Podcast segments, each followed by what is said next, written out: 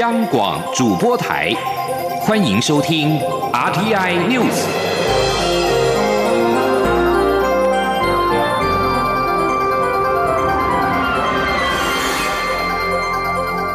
听众朋友您好，欢迎收听这节央广主播台提供给您的 RTI News，我是张顺祥。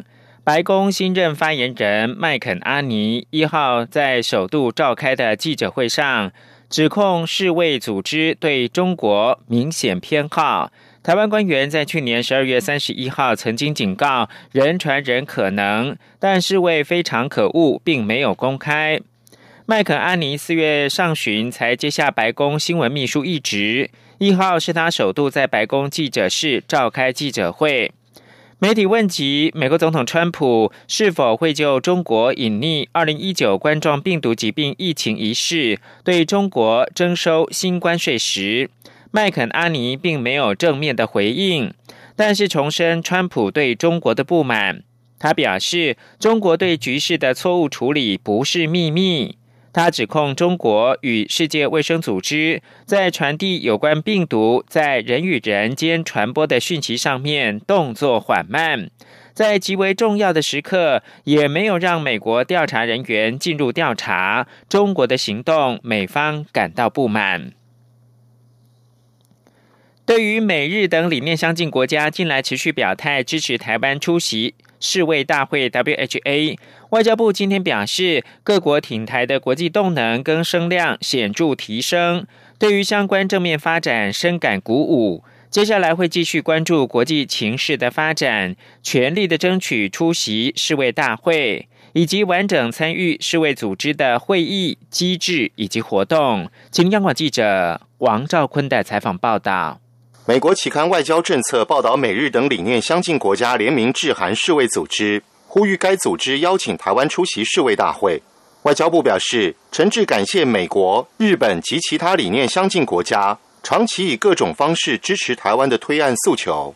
外交部发言人欧江安说：“我们看到武汉肺炎的疫情在全球肆虐，这也凸显了台湾完整参与世界卫生组织 （WHO） 这个必要性以及急迫性。”本年，世界各国支持台湾受邀参加世界卫生大会 （WHA） 的国际的动能跟声量也显著的提升。外交部，我们对相关这面的发展深感鼓舞。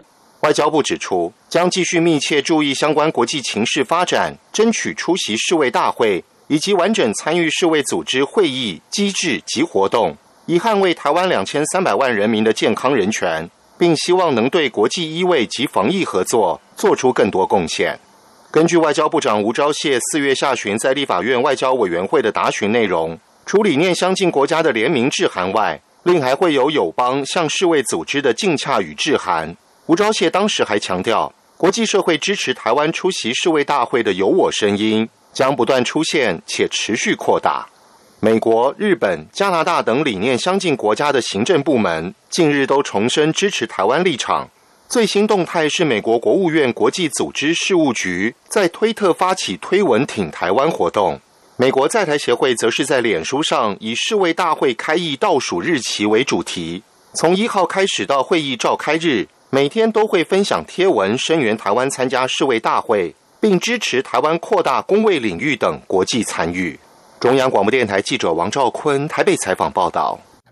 世界卫生大会将在本月举行。美国驻联合国代表团一号推文表示，联合国成立宗旨是提供容纳所有声音的场所，禁止台湾踏入联合国场域，不止冒犯台湾人民，更有入联合国自身原则。推文最后加注推文挺台湾的标签。而二号稍早，美国国务院国际组织事务局也用官方推特账号连发了五则推文，挺台湾参加世界卫生大会，并且在每一则推文底下也都标注了推文挺台湾的标签。而多位美国的官员、国会议员也纷纷响应，支持台湾的国际参与。专门追踪飞机动态的推特账号“飞机守望”今天显示，一架美军 EP 三一电子侦察机现踪台湾南部海域。这是四月以来美国军机第十四度出现在台湾的周边空域。国防部表示，台海周边的海空域的情况，国军都全程掌握。根据飞机守望二号早上的资讯，一架美军 EP 三一电子侦察机现踪台湾的南部空域，由东向西往南海的方向前进。国防安全研究院所长苏芷云分析，美军电侦机的任务除了侦测共军动态。也包括为电子战做准备，预先了解对手的雷达、通讯等电磁讯号，以力战时盖台、干扰、反制或让对方无法准确掌握己方动向。根据国防部以及飞机守望公开揭露的讯息，今天二号是四月以来美军的军机第十四度在台湾的周边飞行。铁路杀警察案被告一审无罪，引发社会哗然。行政院长苏贞昌今天视察纾困专线客服中心时表示，这个判决让人失望跟错愕，后续应该思考，面对重大刑案，是不是一个医师的鉴定就足够？他也赞同蔡总统所说，支持检方依法上诉。请记者杨文君报道。郑姓男子去年七月搭乘火车刺伤铁路警察李成汉致死案，嘉义地方法院考量郑男李有思觉失调症，四月三十号一审宣判无罪，引发极大争议。行政院长苏贞昌二号视察一九八八纾困振兴专线及一九五五劳工纾困专线客服中心前受访表示，这个判决让人失望错愕。面对重大刑案，是不是一个医师的鉴定就足够？他说：“法官判决必有他的考量，台湾社会知道要尊重判决。可是，如果这个犯罪者他是因为故意或过失没有治疗，那这个故意或过失是不是也有责任？也是应该在判罪量刑上做参考。”苏贞昌也说，他自己是学法律，法庭判决时跟课堂上的研修辩论不一样。司法是社会最后一道防线，就像防疫不容有破口。如果啪啪走可以强制隔离，同样的，如果因为有病被判无罪，应该要强制治疗才能堵住缺口，否则引发大家忧心、社会哗然也是必然。他也赞同蔡总统所说，支持检方上诉，循法治社会程序，大家一起。努力守住社会安全。中央广播电台记者杨文君台北采访报道。一九六八 App 人潮示警功能争议不断，台南市长黄伟哲直言，只要被列入到一九六八警示点的区域，就没有游客伤害已经造成。行政院长苏贞昌今天视察纾困专线中心时表示，地方首长有压力。但也知道当家的辛苦，应该少骂多合作。杨文军的报道。行政院长苏贞昌二号视察一九八八纾困振兴专线及一九五五劳工纾困专线客服中心，他致辞时感谢所有服务同仁肯在艰难的时刻挺身而出，让陷入困境的同胞得到一线希望，有走下去的勇气。至于一九六八 APP 负评连连，尤其台南市长黄伟哲更批评伤害已经造成，只要被列入一九六八警示点的区域就没有游客。苏贞昌会前接受媒体访问时指出，任何电脑资讯软体等一开始都会有点失真，基准应该要再调整。他期盼大家应少骂多合作。他说：“我想地方所长有他的压力，那地方所长也知道当家的辛苦，所以大家彼此体谅，大家一起合作，让民众能够最好。”此外，媒体也询问劳动基金三月大幅亏损，苏贞昌说，政府一定会负最后给付责任，劳工朋友请放心。尤其劳动基金去年大赚四千亿，五年来赚了九千多亿，代表操作良好，只是受疫情一时冲击，政府一定会保护劳工，小心谨慎操作。另外，媒体也询问内阁改组的问题。苏贞昌说，依据宪政惯例，在蔡总统这一任期届满前，他会总辞。至于谁来组阁，他不宜发表任何意见。中央广播电台记者杨文君台北采访报道。国际新闻。近日来，有关金正恩病危脑死等传闻不断。不过，北韩媒体今天报道，北韩领导人金正恩一号出席顺天磷肥工厂的竣工典礼，显示金正恩仍然是健在。韩联社引述北韩媒体报道，金正恩在五月一号劳动节出席了顺天磷肥工厂竣工典礼，是四月十一号主持劳动党政治局的会议之后，魁为二十天首次的公开露面。报道写道，金正恩的胞妹金宇正也出席了这场典礼。今年初，因为伊朗将军苏雷曼尼死于美军无人机斩首行动，舆论预测金正恩可能会暂时的隐遁。金正恩当时也是出席视察顺天的磷肥工厂建设现场，破除谣言。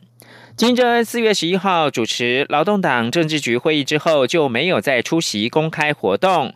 加上美国有线电视新闻网 CNN 引述美国官员说法报道，表示金正恩接受心血管手术之后病危，各种关于金正恩行踪跟健康状况的传闻甚嚣尘上。北韩的官方媒体今天公布领导人金正恩近三周来首度公开露面的照片。美国总统川普被问到北韩官媒发出照片的报道时，不愿置评。他说会在适当的时机谈论此事。焦点关注到加拿大，在上个月发生二十二个人丧命的史上死伤最惨重的枪击案之后。加拿大总理杜鲁道一号宣布立即禁止一千五百款军用攻击性武器。杜鲁道在一场新闻简报会上表示，这些武器设计的目的只有一个，在最短时间内杀害最大数量的人。他说，这种武器在加拿大用不着，也没有存在的空间。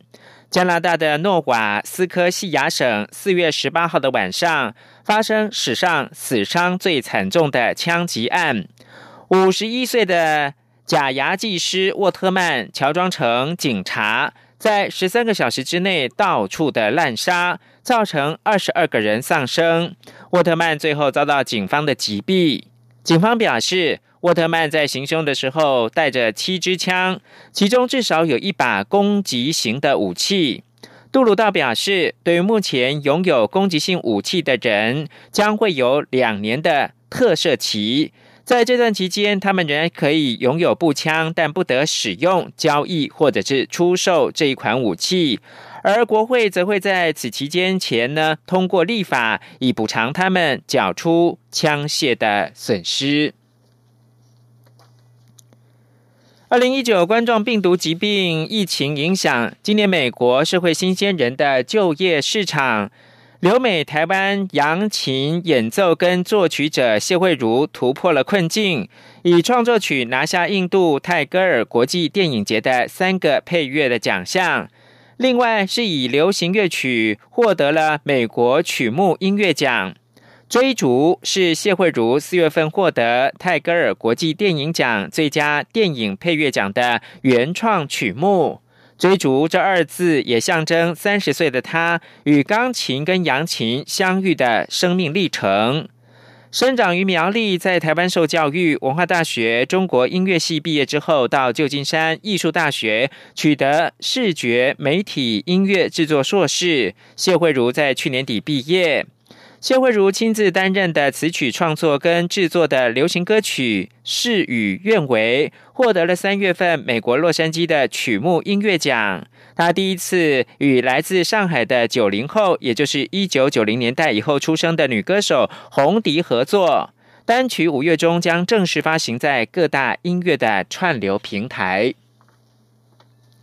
最后提供给您是，是位秘书长谭德赛在一号宣布，二零一九冠状病毒疾病依旧维持国际关注公共卫生的紧急事件的建议。以上新闻由张顺祥编辑播报。